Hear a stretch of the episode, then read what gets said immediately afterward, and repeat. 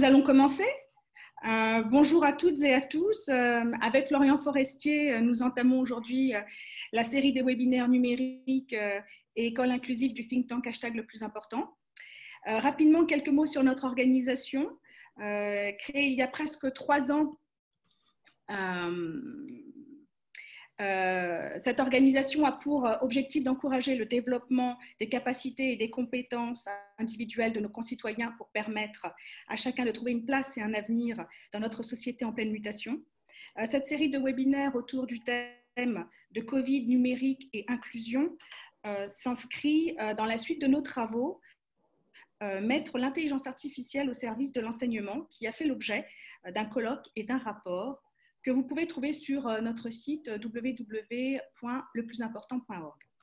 il nous a semblé que la crise sanitaire de la Covid non seulement a accéléré les usages des nouvelles technologies euh, en éducation, mais elle a aussi été une sorte de laboratoire où le confinement avait été probablement source de créativité. Cette série de webinaires viendra justement aider chacun à approfondir la question de l'usage des techs dans l'enseignement et leur impact sur les professionnels de l'éducation. Euh, du coup, nous, avons euh, Gaëlle Regnault, euh, fondatrice et directrice de Learn Enjoy avec nous, Florence Rizzo, cofondatrice de Synlab, et Marise Chrétien, présidente de l'AGEM, l'Association générale des enseignants et des écoles maternelles publiques. Donc aujourd'hui, nous allons nous poser la question des pratiques numériques et de leur impact sur les inégalités scolaires. Aussi, merci à chacune d'entre vous de nous dire comment le numérique a été utilisé pendant cette crise, les opportunités que cela a dégagées et les risques qui ont pu être mis en lumière. Pour ce webinaire, nous avons voulu, et vous l'avez euh, vu, euh, euh, un déroulé qui privilégie les interactions entre, entre les intervenants de façon fluide. donc, d'abord, nous allons vous laisser échanger sur, sur cette question-là. Et puis ensuite, nous passerons aux questions du public. Et c'est toi, Florian, qui aura la charge de recenser euh, les questions du public et de les soumettre à nos intervenantes. Euh, voilà, les séances sont enregistrées, seront mises en lien sur notre site et vous pouvez réagir euh, pendant le webinaire et après sur les réseaux sociaux en tweetant at le plus important. Voilà. Alors, Florence, peut-être peux-tu commencer et nous dire quel ressenti les professeurs ont eu au début de ce confinement? Oui, euh, merci euh, Sonia. Donc euh, effectivement, au tout, début du, confinement, on a mené une enquête donc, entre le 21 et, le 23 mars pour, auprès de 1330 enseignants du primaire et du, et du secondaire, avec l'idée de voir un peu comment s'était fait cette bascule vers l'enseignement à distance. Globalement, ce qui ressort, c'est que euh, la plupart des enseignants ont réussi à faire cette, euh, bascule-là avec euh, des modalités très différentes. les modalités de classe virtuelle au tout début du confinement n'étaient pas du tout un usage répandu, puisque c'est seulement 12% qui, qui animaient des, classes virtuelles. Par contre, beaucoup de, communication avec les parents via des envois de, de mails, des appels téléphoniques donc euh, euh, c'était parfois assez euh, low-tech, on va dire, et notamment pour les publics les plus fragiles qui n'avaient pas forcément d'accès à des équipements informatiques ou à des connexions de qualité. Donc, donc ça, c'est sûr que ça a été une vraie barrière. et d'ailleurs, la crainte majeure de 70% des enseignants à cette époque-là, donc il y a maintenant deux mois, c'était le, décrochage massif des élèves les plus fragiles. Et 70% d'entre eux, c'était vraiment leur crainte principale. et donc d'ailleurs, c'est pour ça qu'on a refait une enquête qu'on a publiée la semaine dernière sur les, risques de décrochage pour voir un petit peu quelle était la réalité deux mois après de, ce, décrochage des élèves les, plus fragiles. Donc voilà, mais on y reviendra après dans le, déroulé de ce webinaire. Gaël Regnault, peut-être euh, pourrais-tu nous parler de, l'attente de, la plateforme Learn pendant, ce confinement, ce qu'elle a, pu jouer? Alors, euh, Learn Enjoy, c'est une start-up qui fabrique des applications éducatives pour le premier degré. Et euh, lorsque l'annonce du confinement est arrivée, nous avons eu l'idée de partager nos applications gratuitement afin que tous les élèves qui en ont besoin euh, puissent les essayer euh, et, en profiter. Et notre volonté a été de nous appuyer sur les enseignants et les écoles. Et donc, nous n'avons donné la gratuité qu'aux écoles qui se déclaraient volontaires et qui nous identifiaient des élèves bénéficiaires. En quatre semaines, c'était euh, vraiment quelque chose de, très, de très réconfortant en cette période difficile. Nous avons eu plus de 10 000 demandes pour donc plus de 10 000 élèves. Et euh, ça a été assez intéressant parce que nous avons pu échanger par téléphone avec de nombreux enseignants en apportant un support au quotidien, à la fois à l'utilisation de nos applications, mais aussi aux modalités de travail à construire avec, avec les familles. Et donc, euh, ces 10 000 demandes réparties pour moitié dans l'éducation nationale, pour moitié dans le secteur médico-social, puisque nous aidons aussi les enfants en situation de handicap, ont vraiment permis de créer du lien à la fois avec nos professionnels pour aider, mais surtout entre les enseignants, les familles et bien entendu les éducateurs et les AESH. Et donc, euh, le mode euh, un peu exceptionnel de travail qu'on avait jusqu'au confinement est devenue euh, une norme intéressante. Je pense qu'on a pu accompagner ainsi euh, la continuité des apprentissages, mais aussi avec l'intelligence artificielle, euh, le pilotage pédagogique, comme on le verra un peu plus tard. D'accord, merci. Marise, peut-être que tu peux nous, faire un retour aussi euh, du, ressenti des professeurs euh, des écoles maternelles et puis euh, peut-être aussi évoquer le retour d'expérience que la GEM a eu sur la manière dont cette continuité pédagogique a été menée. Oui, merci Sonia. Alors effectivement, vous l'avez dit euh, toutes les deux, on a eu euh, ce temps de, confinement qui est arrivé euh, précipitamment, qui a été imposé. Et donc pour les enseignants, c'était se poser la question comment faire, alors surtout à l'école maternelle, hein, pour pouvoir poursuivre ce travail de continuité pédagogique. Alors, les enseignants ont basculé très vite vers des blogs, vers des chaînes YouTube pour pouvoir se mettre en scène et puis échanger directement avec les, avec les élèves de la visio ensuite euh, pour pouvoir être au plus près des enfants, parce que la peur, c'était justement qu'il n'y ait plus ce lien social. Comment est-ce qu'on peut échanger? Comment est-ce qu'on peut être en présence avec euh, tous les enfants? Et du coup, euh, la LGEM a souhaité créer un blog très très vite pour être dans une continuité pédagogique harmonieuse et ludique parce que ce confinement euh, euh, nécessite, enfin, on ne savait pas où allaient être les enfants, c'était à la maison, dans un appartement, à la campagne, avec du numérique, sans numérique. Et pour nous, c'était important vraiment d'être au plus près des enfants. Alors avec le blog, nous avons mis en place des défis pour qu'avec le minimum de matériel possible, mais aussi avec l'écran télévision, parce qu'il y avait peut-être au moins ça euh, déjà euh, dans les familles, bah, qu'on puisse agir, interagir avec les enfants et puis faire passer des apprentissages. Alors, on l'a vu, les enseignants se sont rapprochés énormément de la GEM, parce qu'on est passé de 70 000 personnes à plus de 145 000 abonnés sur notre blog, parce que ce qu'on a souhaité, c'était avoir des podcasts pour accompagner les enseignants et ces défis pour qu'on puisse échanger avec euh, les élèves qui étaient à la maison. Et pour euh, rebondir sur ce que disait Marise, euh, sur le, côté euh, accompagnement justement de la continuité pédagogique, parce que j'ai parlé de l'enquête finalement qui, qui était assez révélatrice des, questions des enseignants. Juste deux mots sur, sur qui on est. donc SynLab est une structure qui porte notamment la communauté êtreprof.fr, qui est une communauté qui réunit 270 000 enseignants. Et en fait, ce qu'on a fait dès le début de, la crise sanitaire, ça a été vraiment de déployer un, appui d'urgence euh, euh, donc pour développer à la fois des ressources, donc des vidéos tutoriels, des fiches outils euh, et beaucoup, beaucoup de temps d'échange entre pairs. On a dû en, organiser une cinquantaine depuis le début du confinement et qui ont été suivis par, par 1500 enseignants. Donc, on a bien vu effectivement le, besoin que, que décrivaient Gaël et Marise d'être accompagnés pour euh, enfin, voilà, que les enseignants qui étaient cette première ligne éducative soient accompagnés euh, pour s'approprier les outils numériques et, ne pas vraiment faire une pédagogie avec le numérique et pas juste de transposer en fait en numérique ce qui était une, pédagogie présentielle. et donc, ça, a demandé beaucoup d'inventivité, de, créativité et d'adaptation, avec beaucoup de, peur aussi et de questionnement qu'il fallait, a fallu euh, traité euh, lors de, temps d'échange. Mais on, a bien vu qu'il y avait une bascule culturelle euh, qui, était, qui, avait dû s'opérer en un temps record et que beaucoup d'enseignants ont joué le jeu hein, de, de, relever, de se retrousser les manches et, d'aller justement inventer des manières d'échanger avec leurs élèves. mais donc, il y a d'abord eu un travail de continuité relationnelle et puis un travail de, continuité pédagogique et éducative euh, mais je dirais que la première partie du travail, c'était déjà de garder le lien, en effet, surtout pour les tout petits.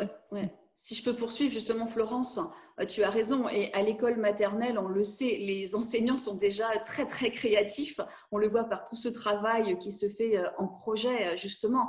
Et donc, la créativité a permis aux enseignants d'aborder le numérique autrement, c'est-à-dire d'utiliser le numérique vraiment comme un support, vraiment comme un outil et de s'en emparer. Alors déjà pour la relation, parce qu'à l'école maternelle, effectivement, le lien avec les familles, le lien avec les enfants est vraiment très très important, mais aussi de s'en emparer pour ensuite utiliser des applications dont, tu peux parler, Gaëlle, effectivement, mais euh, pour pouvoir... Euh, être au plus près des parents, être au plus près de ce qu'ils pouvaient dire, parce que je, le rappelle, les parents ne sont pas des enseignants et on ne pouvait pas leur demander de faire la place des enseignants.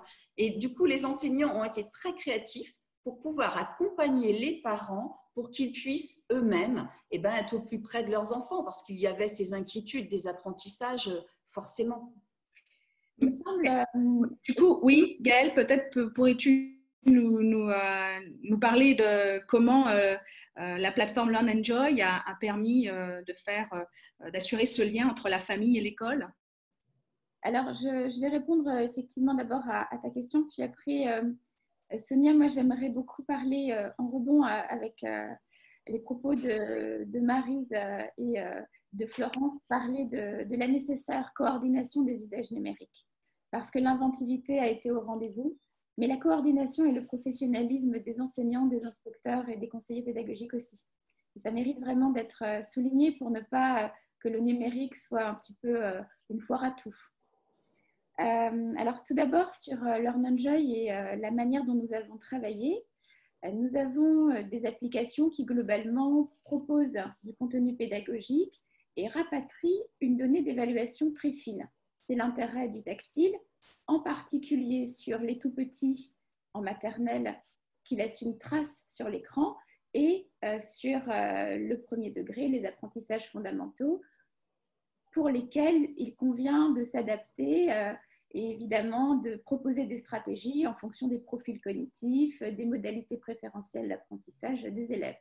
Et donc, la particularité qu'a Learn Joy par rapport à d'autres éditeurs, c'est que nous proposons des dizaines de milliers de fiches de travail, mais nous rapatrions systématiquement en France une donnée très fine qui permet à chaque enseignant de comprendre où se situe l'élève, mais qui permet aussi, avec l'intelligence artificielle, de massifier ces données et de proposer automatiquement des listes d'activités très adaptées au niveau de chacun. On est dans cette différenciation pédagogique permise par la technologie proposer à l'enseignant qui décide s'il prend cette activité ou s'il il en préfère une autre.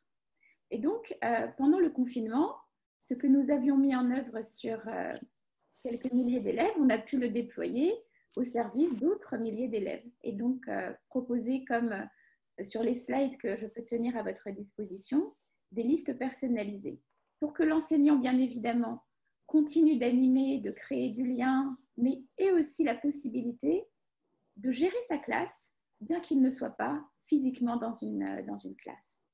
Donc ça, c'est euh, ce que nous avons fait, qui, euh, je pense, est intéressant d'un point de vue aussi de sciences de l'éducation, pour générer derrière des recherches avec les enseignants sur les gestes professionnels qui sont les plus pertinents dans un monde mixte d'enseignement où se combinent évidemment les matériaux habituels que sont les livres, que sont la manipulation des objets pour les petits, mais euh, aussi euh, le numérique dont il faut euh, encadrer les, usages. Et concernant cet encadrement des usages, j'aimerais citer des initiatives qui ont été prises, par exemple, à l'Académie de Versailles, côté sud-est à Corbeil-Essonne. J'ai échangé avec l'inspectrice de cette circonscription et cette circonscription dans laquelle il y a quand même beaucoup de quartiers prioritaires de la ville euh, a pu accompagner 97% de ses élèves au quotidien. C'est-à-dire que les élèves ont eu des visios, les parents ont eu leur padlet, les enseignants ont eu leur padlet avec une adaptation, puisqu'être parent et enseignant, bien que parfois ça converge évidemment dans la vie, ça reste deux métiers différents, deux métiers de coéducateurs qui doivent se correspondre. Et donc, c'est padlet cohérent, c'est visio, chaque jour, mais quand la technologie ne le permettait pas, un appel téléphonique dans chaque famille, par chaque enseignant, chaque jour. 97%. Sur des outils simples, mais encadrés. C'est-à-dire que ce n'est pas parti dans tous les sens. Bien sûr, euh, la liberté pédagogique de l'enseignant reste euh, au cœur de la relation euh, enseignant et classe. Mais le choix des technologies, le choix des supports a été orienté. Et c'est très bien parce qu'on en voit le résultat. L'autre euh, expérience que j'ai trouvée sympathique et euh, extrêmement efficace, c'est que nous, à Learn Enjoy, quand on a vu ces 10 000, qui après évidemment sont devenus plus nombreux, mais j'ai arrêté de compter pour me concentrer sur euh, le support aux enseignants. L'autre point intéressant, toujours sur l'Académie de Versailles, plutôt côté enseignant ressources autisme du 92, ça a été l'appropriation de notre mode d'emploi on avait fait un mode d'emploi comme tous les éditeurs. Et gentiment, euh, un groupe d'enseignants nous a proposé de revisiter notre travail. Et j'ai trouvé ça euh, extrêmement euh, puissant comme démarche, parce qu'ils remettaient en cause notre manière de présenter en indiquant qu'un tuto pas à pas, mais très pas à pas, serait bien plus approprié et nous demandant l'autorisation de refabriquer nos supports de communication. J'étais très curieuse de voir comment on peut faire beaucoup mieux et je dois admettre que ben, le métier d'enseignant passe aussi par un vocabulaire, une approche des enfants, une approche des AESH, une approche des familles, qui bien évidemment euh, ne peut pas être intégrée nativement. Et donc cette collaboration entre éditeurs, inspecteurs, conseillers PEDA, AESH, enseignants, familles, euh, elle ne peut être pensée bien que par des super enseignants qui rendent service à la communauté. Et donc, euh, je, je trouve intéressant aujourd'hui de partager ces modes d'emploi qui sont bien évidemment estampillés Learn Enjoy, mais avec l'aimable contribution, autorisation, etc., des enseignantes ressources du 92. Et donc, bien évidemment, là encore, on met à disposition du matériel, mais surtout, on oriente, on conseille, on soutient, on accompagne, on forme, et c'est ce lien-là qui restera euh, malgré tout le plus fort. Est-ce que vous voudriez rebondir, Florence, Marise? Moi, je veux bien rebondir sur ce qu'a dit Gaëlle parce qu'effectivement, c'était très intéressant. C'est on a vu l'évolution dans le temps parce qu'on a été euh, euh, tout de suite confronté à cette rapidité, on n'a pas anticipé et on ne savait pas comment on allait pouvoir utiliser euh, ces outils. Et donc, au fur et à mesure du temps, et ça, on va le retrouver sur notre, sur notre blog, on a un témoignage de quatre enseignantes qui, sont, qui est vraiment extraordinaire parce qu'on voit comment elles ont évolué. Alors, avec L'accueil d'enfants de soignants aussi en classe, il ne faut pas l'oublier, il n'y a pas eu que de la continuité pédagogique euh, à distance. Et donc, on voit comment les gestes professionnels des enseignants ont évolué justement avec les éditeurs, comme tu le dis, euh, Gaëlle, et, tous ces outils qu'on a pu avoir en extérieur, avec surtout l'appui de l'institution. Et ça, ça s'appelle la coopération. C'est faire ensemble, partager ensemble, échanger ensemble. Dans quel but? Ben Dans le but de perdre le moins d'élèves possible. Enfin, je veux dire, nous tous, enseignants, ça a été euh, vraiment le, euh, c'était notre inquiétude primordiale. C'était est-ce que tous les enfants vont être là? Est-ce qu'on va pouvoir continuer de communiquer avec tous les enfants? Donc c'est ça qui est important. On a vu l'évolution de ces gestes professionnels et c'est pour ça que c'est vraiment un métier enseignant. Et, tu le dis, Gaëlle, les enseignants qui utilisaient avaient besoin d'utiliser leurs mots, avaient besoin d'expliciter pour que ce soit au service des enfants. Donc on a vu pendant ces deux mois passés là euh, les gestes professionnels qui évoluent et on en, dit, en parlera ensuite et qui vont continuer d'évoluer pour plus de formation encore par rapport au numérique. Merci. Florent, je vois que tu as fait passer un, lien, c'est ça? Oui, en, écho à, ce qu'on disait sur le, fait sur la, productivité des, enseignants et leur, euh, et leur inventivité. Donc, euh, voilà, on a produit une série de, tutos qui, euh, qui, étaient portés par des enseignants. Donc, ça donne à voir un petit peu ce qu'ils ont pu inventer comme, manière de, de, travailler avec, les élèves. Après, je rejoins Gaëlle sur la question de la, coordination, de la nécessité de la coordination. et donc, ça, c'est quelque chose qu'on a pu travailler avec les, euh, les chefs d'établissement, puisqu'on on travaille avec une communauté numérique qui est l'équivalent d'être prof pour les, chefs d'établissement scolaire. Et on a beaucoup travaillé avec les pilotes sur euh, la question de la gestion de la crise et comment, euh, comment gérer cette crise de manière coordonnée. Donc, comment on crée une cellule de crise, une cellule d'écoute, et avec un travail notamment sur une matrice de criticité, c'est-à-dire identifier avec un certain nombre de critères objectifs quels sont les élèves les plus critiques et comment du coup euh, l'équipe peut s'organiser l'équipe pédagogique peut s'organiser pour euh, et se relayer en fait pour aller euh, rattraper, repêcher, enfin faire le lien avec ses élèves prioritaires. Donc ce, travail de, coordination était effectivement absolument nécessaire. Il n'a pas toujours eu lieu de manière égale d'un territoire à l'autre, d'un établissement à l'autre. mais en tout cas, elle était absolument nécessaire dans la gestion de la crise. Donc, je vais, partager aussi le lien euh, euh, vers les ressources qu'on a déployées pour les chefs d'établissement euh, sur l'accompagnement des équipes et des familles, en fait, dans le cadre de cette, crise sanitaire, et où on est allé chercher dans, les ressources des, scientifiques qui avaient, par exemple, travaillé sur la psychologie du confinement euh, pour essayer euh, d'étayer aussi les pilotes euh, dans l'accompagnement des équipes sur des dimensions pas juste techniques, mais évidemment des dimensions humaines qui étaient tout à fait essentielles dans cette phase-là. Donc voilà, donc on a des, des contenus, voilà, notamment d'un scientifique qui a travaillé sur les hivernants polaires, les astronautes, les sous-mariniers.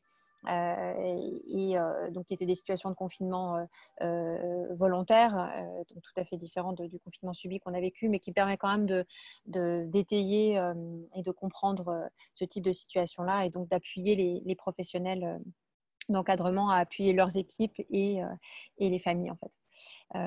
donc voilà, donc je crois que dans cette situation de crise, la question, c'est derrière le numérique, c'est la question de l'humain. Et donc, euh, comment euh, ce numérique, euh, comme le disait Gaël, peut simplement passer par juste un coup de, téléphone, mais que la priorité, c'était bien la priorité du lien humain, malgré, la distanciation sociale.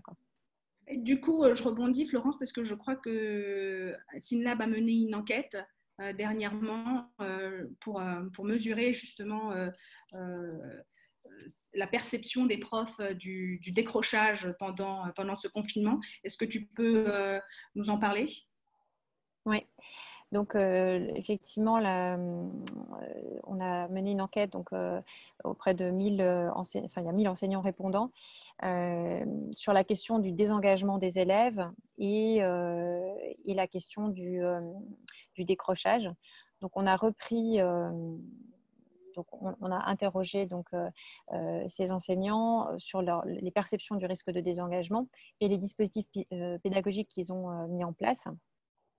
Donc, 20% des élèves, en fait, ne paraissaient pas engagés dans leur scolarité pendant le confinement. Et ce chiffre monte à 30% en collège REP et dans les lycées professionnels. et par ailleurs, les, vraiment, les décrocheurs du confinement, c'est 40% euh, de ces élèves-là. C'est-à-dire que c'est des élèves qui n'étaient pas identifiés comme étant euh, à risque de décrochage euh, avant le confinement. Donc, donc on voit bien l'impact voilà, du, confinement sur le décrochage d'élèves qui, n'étaient a priori pas à risque avant. Et, par ailleurs, ils ont observé une augmentation en fait, de ce désengagement, notamment après les vacances d'avril. Et quand on les interroge sur les raisons du désengagement, euh, beaucoup parlent effectivement du manque euh, de matériel numérique et de mauvaises conditions de travail. Mais, mais au-delà de cela, 70% euh, relèvent en fait l'absence de sens à travailler. C'est-à-dire que pour eux, le désengagement venait moins du matériel que du sens en fait que, que ça avait. Mmh. donc, donc voilà un petit peu ce qui, qui ressort de cette, enquête. Et, ce qui ressort aussi, c'est les besoins d'accompagnement en fait pour, pour remobiliser justement ces élèves désengagés. Là, au moment de la reprise partielle des cours, mais, mais surtout demain, c'est-à-dire au mois de septembre, comment faire pour euh, raccrocher un nombre beaucoup plus significatif d'élèves qui aura euh, eu six mois euh, finalement de, discontinuité pédagogique. et ça, c'est un sujet saillant sur tout le territoire français et sur lequel on est en train de se mobiliser pour mettre en place un dispositif d'accompagnement. Je peux vous faire passer aussi dans la barre de chat les résultats de l'enquête du coup je, vois qu'il y a euh, plusieurs, euh, plusieurs personnes déjà qui ont, euh, qui ont réagi, posé des questions. surtout, n'hésitez pas à utiliser le bouton converser pour, pour poser vos questions ou réagir ou, le bouton questions-réponses Q et R. Gaëlle, Marise, comment que finalement Qu'est-ce que peut apporter le numérique dans la liaison école-famille euh, qui, veut bien commencer euh, Marie? Oui, je veux, bien commencer. Alors effectivement, et la collègue Catherine l'a le dit euh, dans, le chat, il y a une limite, c'est-à-dire que, alors surtout pour l'école maternelle, évidemment, moi je vais me baser sur l'école maternelle, on, a, on va avoir besoin de la famille, pour euh, pouvoir euh, être ensemble et pour que nous, enseignants, on puisse échanger avec les enfants. Donc, j'allais dire, c'est une forme de connivence et en même temps, c'est la confiance de, de, la part des familles. On a besoin de ça, d'avoir la confiance des familles pour pouvoir mettre en place ces visioconférences, puisque ça va être du lien. Alors, de la maîtresse vers les enfants, mais surtout les enfants entre eux. et ça, dans les enquêtes, on va avoir besoin aussi de savoir ce lien social quel est le manque. Donc, nous, on a eu, euh, eu l'occasion d'échanger avec euh, deux psychologues, Brigitte Munch et puis avec le docteur Catherine Guéguin, qui ont apporté des éléments de réponse par rapport à ça. Parce que le lien social entre les enfants, il est vraiment très important. Ça fait partie du développement physique, euh, absolument physiologique des enfants. Donc ça, c'était ce premier lien des, des, visios. Et on a vu ensuite les enseignants faire d'autres, je vous l'ai dit, sont très créatifs, mais proposer d'autres moyens, c'est-à-dire la lecture, réaliser la lecture avec sa propre voix. Donc, enregistrer euh, des livres lus, des livres filmés, alors par le biais de Book Creator, par exemple, et les parents pouvaient euh, faire écouter l'histoire aux enfants le soir. Et plusieurs nous ont dit, mais waouh, ce bien, ce lien, la maîtresse, elle est toujours là. La maîtresse ne m'a pas oublié. Pour les enfants, ça été important, ça. Donc, on voit tout le côté euh, positif, effectivement, euh, du numérique. Et puis, par le, par le, euh, le biais aussi de, de l'UMNI, hein, euh, qui c'est par euh, France 4, on a utilisé, nous, dans les défis, comment est-ce qu'on pouvait, à la maison, par le biais d'un dessin animé, et eh ben, raconter aussi à ses enfants. C'est-à-dire qu'on a invité aussi les parents ben, voilà, à dépasser leurs limites aussi. Et on sait que pendant deux mois, ça a été très, très difficile aussi voilà, d'être tous ensemble, beaucoup, beaucoup de temps.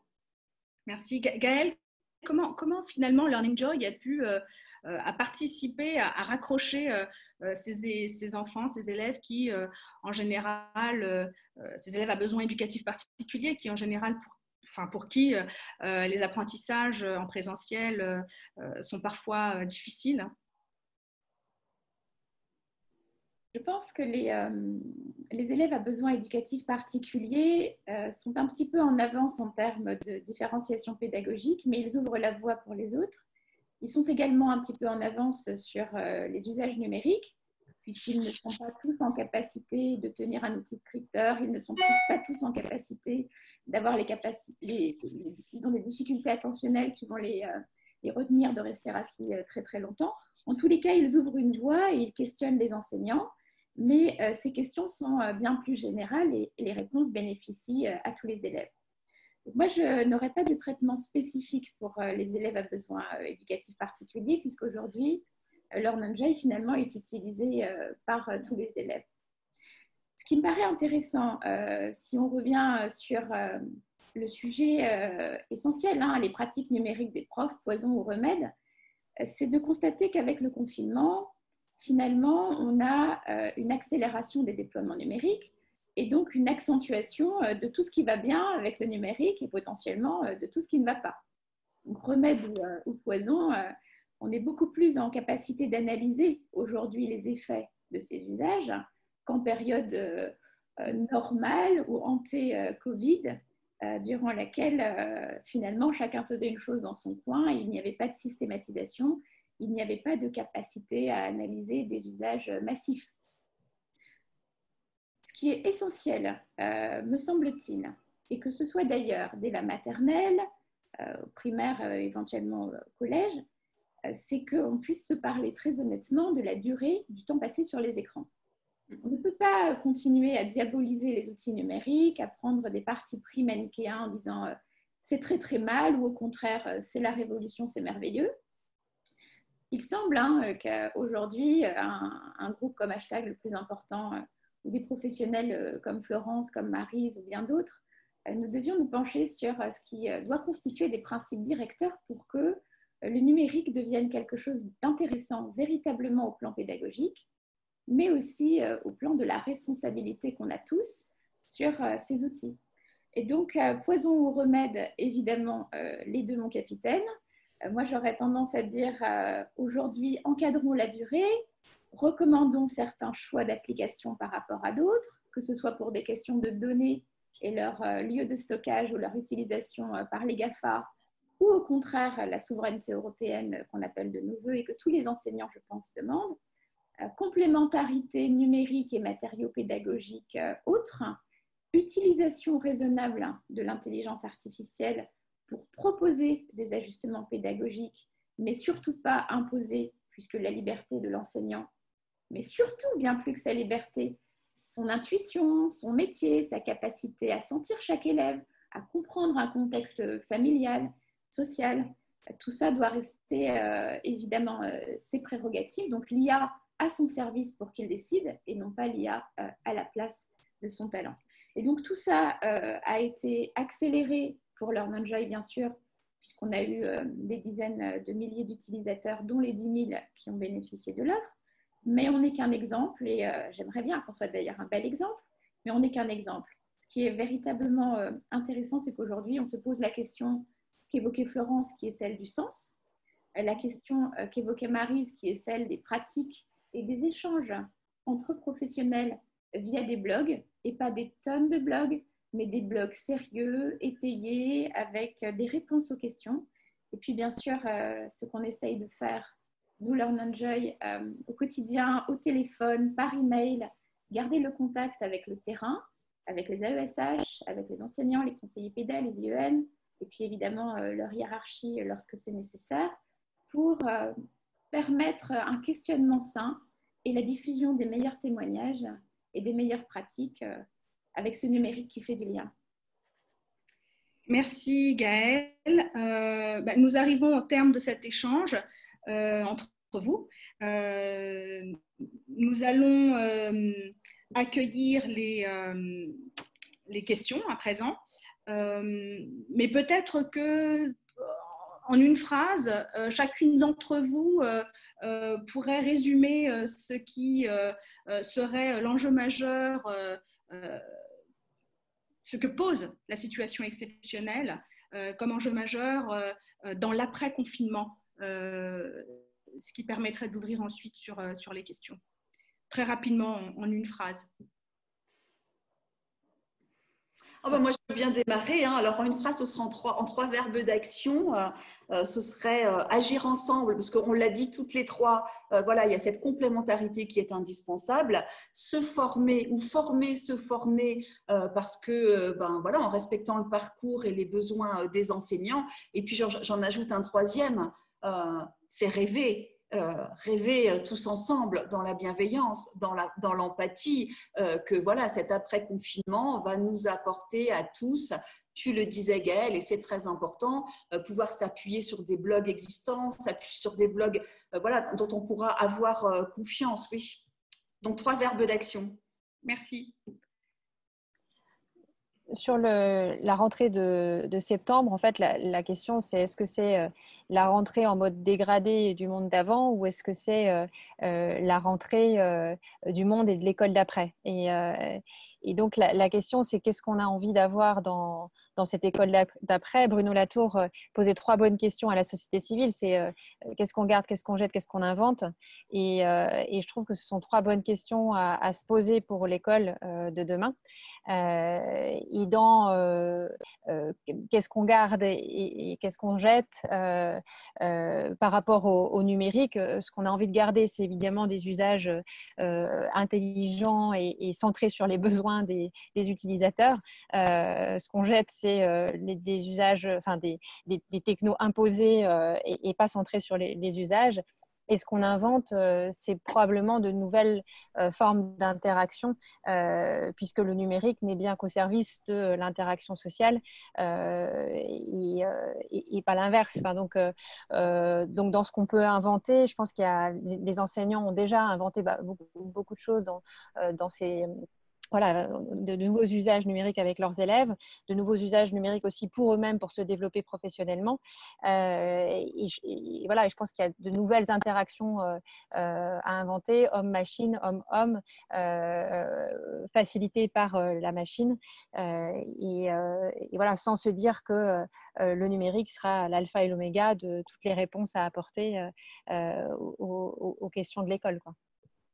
Merci Florence. Florian, c'est à toi. Et Gaëlle Moi, j'aimerais bien entendre Gaëlle. Ah oui, excuse-moi Gaëlle. Euh, j'avais considéré que, en fait, ton message était euh, un mot de fin, mais peut-être, alors, très très rapidement, parce que sinon, il nous, reste euh, très peu de temps à, accorder aux participants.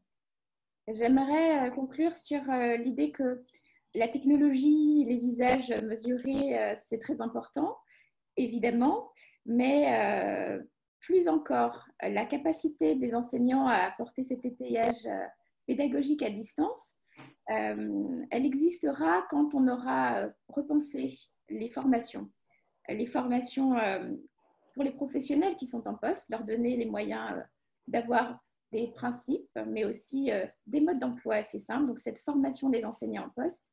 Et puis, une initiative que je souhaite saluer qui est les ambassadeurs du numérique, qui forme les enseignants euh, dès l'INSPE euh, à l'appropriation de ces matériels qui ne sont pas une transposition, mais bien une manière d'enseigner combinée avec ce qu'ils savent déjà faire et ce que l'histoire apporte.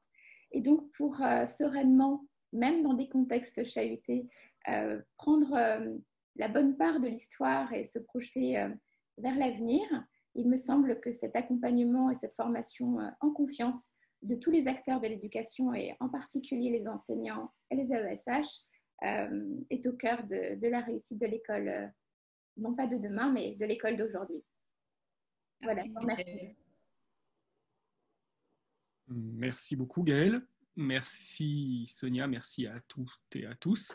Alors, il y a euh, un certain nombre de questions, de suggestions aussi. La première que je voudrais répercuter euh, s'articule très bien avec ce que vient de dire euh, Gaël pour conclure. La première question qui est ressortie est justement celle de la formation. Et donc une personne demande euh, euh, signale que les, euh, les, enseignants ont des compétences très, très diversifiées. Certains sont très, très habiles, d'autres ne les ont n'ont pas encore acquises. Et on demande comment on pourrait rendre les transférables les compétences numériques qui sont acquises par une partie des enseignants à ceux qui ne l'ont pas acquises. Quel cadre de formation, quel type de formation, quelle manière pour organiser ce transfert, un transfert vraiment entre pairs à la suite de cette expérience du Covid. Alors, euh, Marie, si tu veux répondre, sinon moi j'aurais un, élément de, réponse, juste une petite brique dans l'édifice de la réponse.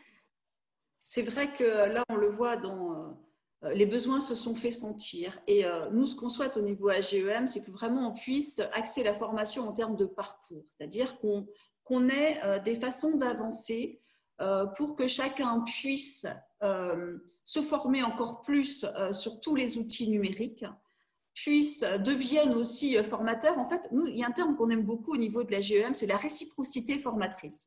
C'est-à-dire qu'on puisse apprendre aussi les uns des autres et que les formateurs nous accompagnent par rapport à des besoins qu'on va déterminer. Mais pas que nous. Euh, je pense par exemple dans un collège ou dans un lycée, les élèves, non mais on se rend compte de ce que les élèves ont acquis comme autonomie aussi en ce moment. Donc il va falloir qu'on apprenne dans, dans cette future formation, j'allais dire, à être en lien vraiment les uns avec les autres les enseignants, l'institution, sans oublier les collectivités, parce qu'on ne peut pas faire de formation si on n'a pas de matériel non plus. Donc c'est vraiment indispensable qu'on soit tous en phase euh, les uns avec les autres.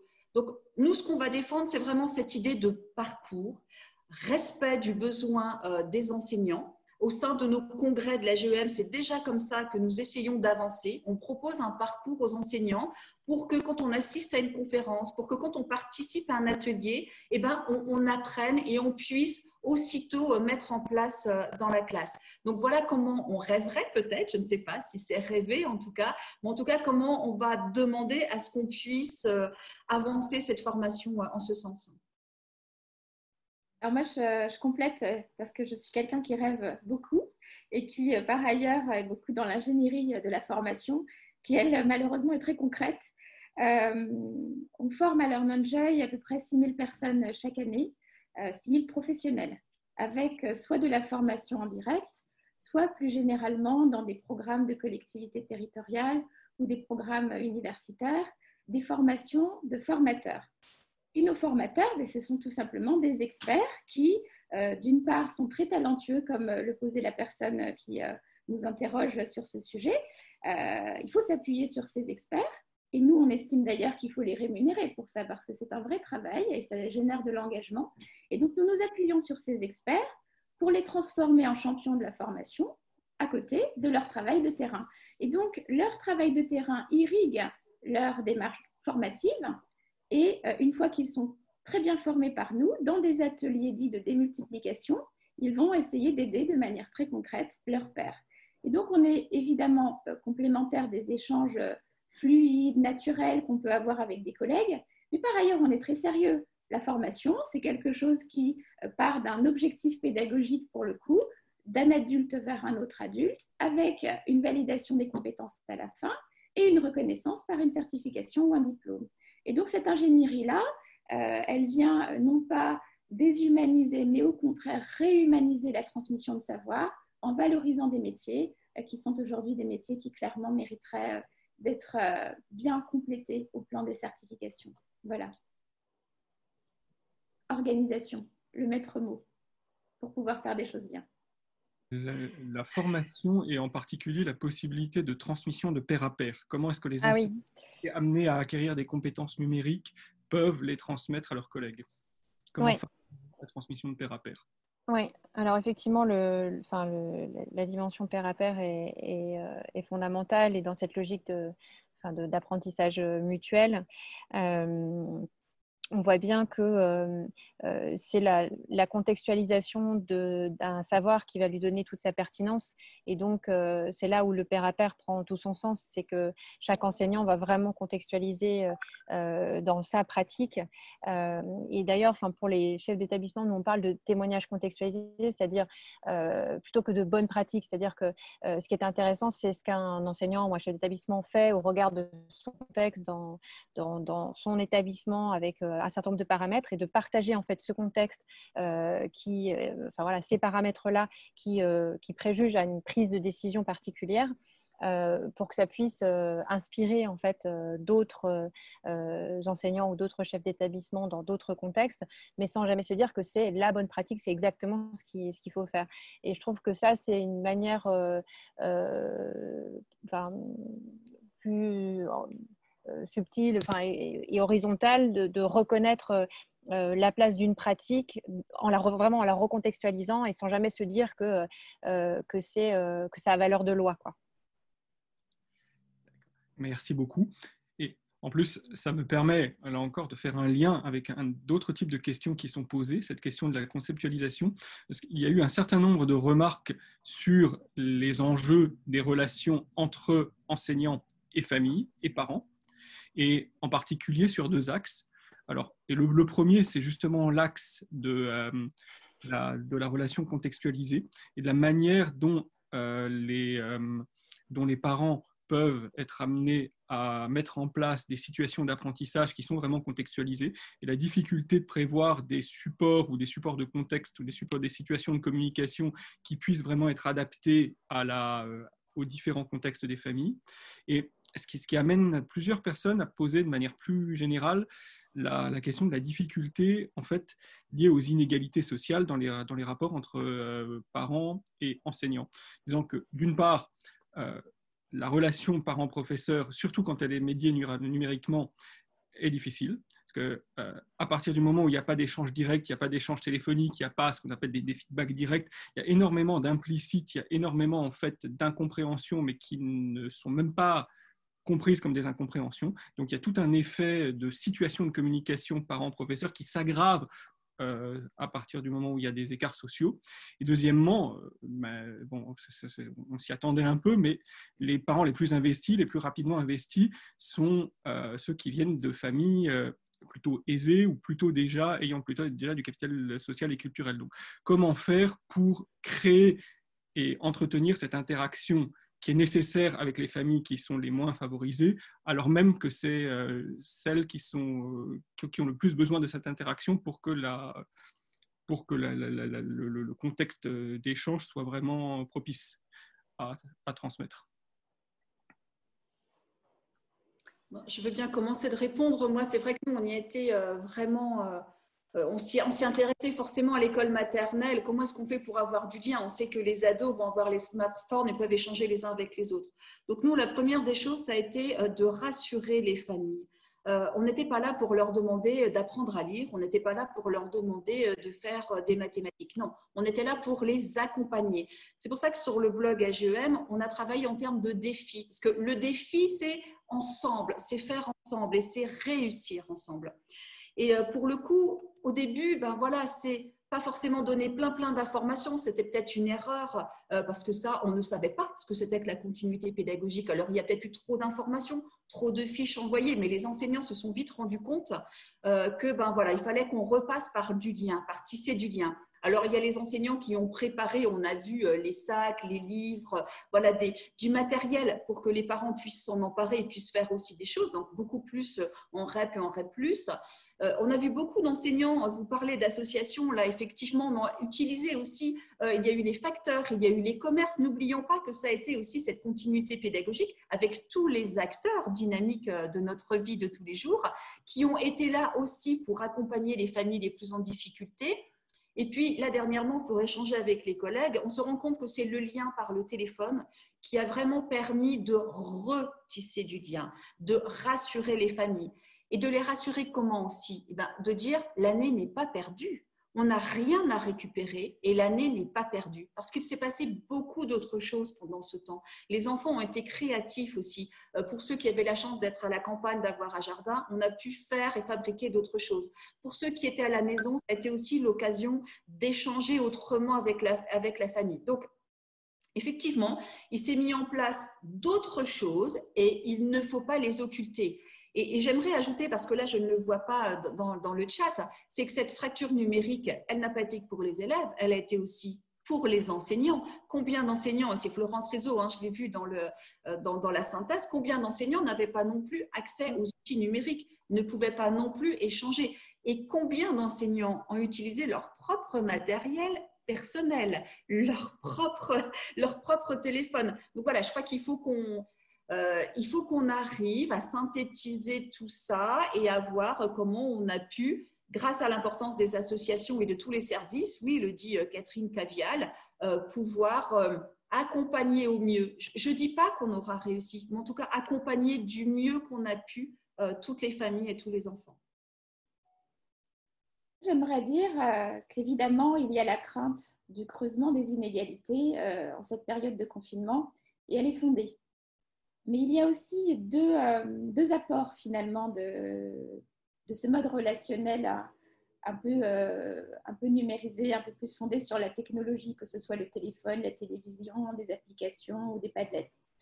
Euh, le premier rapport, c'est que on a eu des recommandations des enseignants. Alors je parle là en tant que parent et je trouve que c'est intéressant de, de se décentrer un peu et de se rappeler très concrètement dans nos vies personnelles, nous sommes aussi des parents. Et je trouve qu'on a été très bien accompagnés. Moi, j'ai une famille nombreuse et chacun de, mes enfants ou de mes jeunes a pu avoir une, une, proposition d'aménagement de son matériel, de rendu. Et, et finalement, cette conversation qu'il y a entre l'élève et l'enseignant, elle a été, elle aussi, euh, un peu plus encadrée. On le sait dans les classes, tous les élèves ne parlent pas euh, à leur professeur. Eh bien là, le professeur ayant cette démarche proactive, euh, la conversation a eu lieu peut-être de manière plus égalitaire que ça n'est le cas en général. Et là, je parle plus particulièrement du collège et du lycée. Le second apport qui est sur la maternelle et, et l'élémentaire, c'est que on se rend compte avec euh, cette période euh, d'enseignement à distance euh, qu'il y a une vraie démarche, même sur les apprentissages les plus basiques. la maternelle n'est pas une garderie.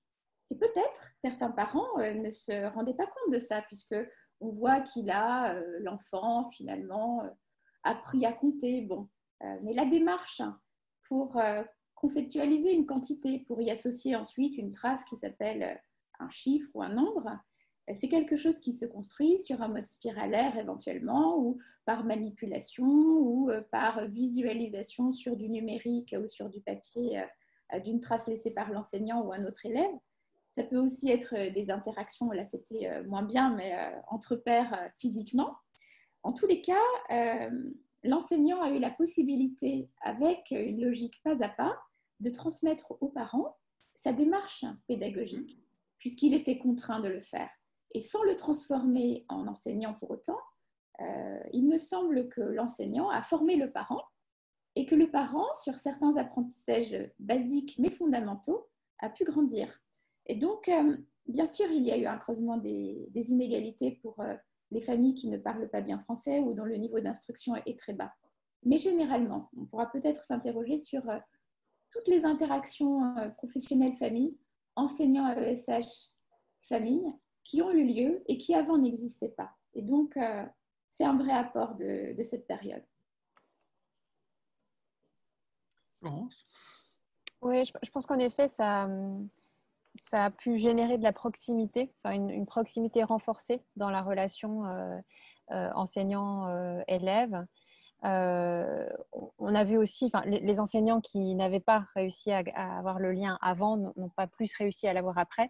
Mais par contre, ceux qui avaient déjà un certain lien euh, l'ont énormément euh, densifié. et, on, a des, témoignages euh, d'enseignants qui se disent qu'ils connaissent voilà, mille fois mieux leurs élèves aujourd'hui. Et alors parfois, cette proximité peut être euh, voilà, euh, questionnante, mais cette, euh, voilà, cette relation pédagogique c'est un tout petit peu déplacé avec peut-être une plus grande connaissance de, de, l'élève dans sa situation personnelle et, familiale.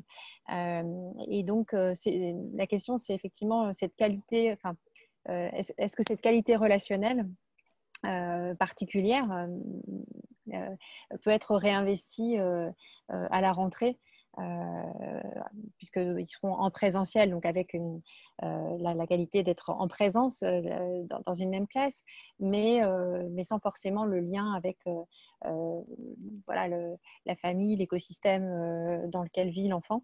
Donc voilà, je trouve que c'est une question en tout cas, c'est quelle relation pédagogique Est-ce que cette relation pédagogique va bouger en fait de par ce, euh, ces quelques mois de confinement où il y a eu un travail euh, de tissage plus fort avec euh, l'environnement familial. Hmm.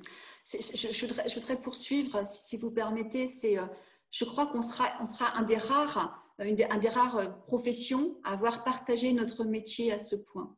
C'est-à-dire qu'on a vraiment voilà, on, a, on, a, vu tout le travail des soignants qui était formidable. Tout le monde s'en est rendu compte aussi parce que là, ils, ont dû faire vite, ils ont dû s'adapter euh, et, ils ont dû euh, ben, voilà, nous accompagner sur la santé. Et nous, enseignants, je crois qu'on sera un des rares à avoir partagé vraiment notre métier. Et je crois que ça, ça va aider, ça a aidé, je ne sais pas, on, le mesurera ensuite, à une prise de recul des enseignants sur leur propre métier, sur leurs propres gestes professionnels. Et ça aussi, ça va nécessiter de la formation, je pense. Merci beaucoup. Je signale que cette question va être, continue, va, être abordée euh, plus précisément pendant le 26 juin. Nous avons un, webinaire qui parlera spécifiquement des collaborations parents-professeurs avec euh, Madame Briand, donc la secrétaire générale de, euh, de, la FCPE, et nous espérons Monsieur Bisson-Vèvre, qui était l'ancien médiateur de l'éducation nationale. nous approchons de la fin. Peut-être Peut-être Sonia, euh, laissons le mot de la fin. Oui, merci Florian, euh, merci, euh, merci mesdames et merci au public d'avoir participé à ce webinaire de hashtag le plus important. D'abord, mille excuses hein, pour les problèmes techniques, mais on voit bien que finalement le lien est plus important et nous a permis de partager et d'échanger ensemble sur, euh, sur des éléments bien plus importants euh, et montre bien que la technique n'est qu'au service de, euh, de, de l'humain. notre idée était de montrer que la Covid a pu accélérer comme tendance dans l'usage des nouvelles technologies et leur impact sur les professionnels de l'éducation. À l'issue de la série de, de, webinaires, nous ferons une sorte de rapport reprenant les points clés des réflexions que vous nous aurez permis de, conduire. Donc, chaque webinaire sera mis en ligne sur notre site. Merci à toutes et à tous de vous être connectés aujourd'hui. Alors, malheureusement, euh, je ne peux pas vous montrer euh, le, flyer de notre prochain webinaire. Il aura lieu le 19 juin euh, à la même heure, de 11h30 à 12h30, avec Claude Tran, président d'Inversons la classe, qui œuvre beaucoup aussi sur d'autres modalités pédagogiques euh, qui utilisent le, numérique euh, notamment. Euh, Sylvain Parquet, chef du, service pardon, inclusif de l'IME de la Fondation OVE, et Christine François, qui est déléguée académique au numérique pour l'éducation dans la région du Grand Est, vont intervenir pour envisager comment les pratiques numériques éducatives pendant la Covid peuvent être une nouvelle donne pour l'école inclusive. Voilà, je vous remercie. Au revoir à toutes et à tous. Merci beaucoup. Merci, au revoir. Au revoir. Au revoir.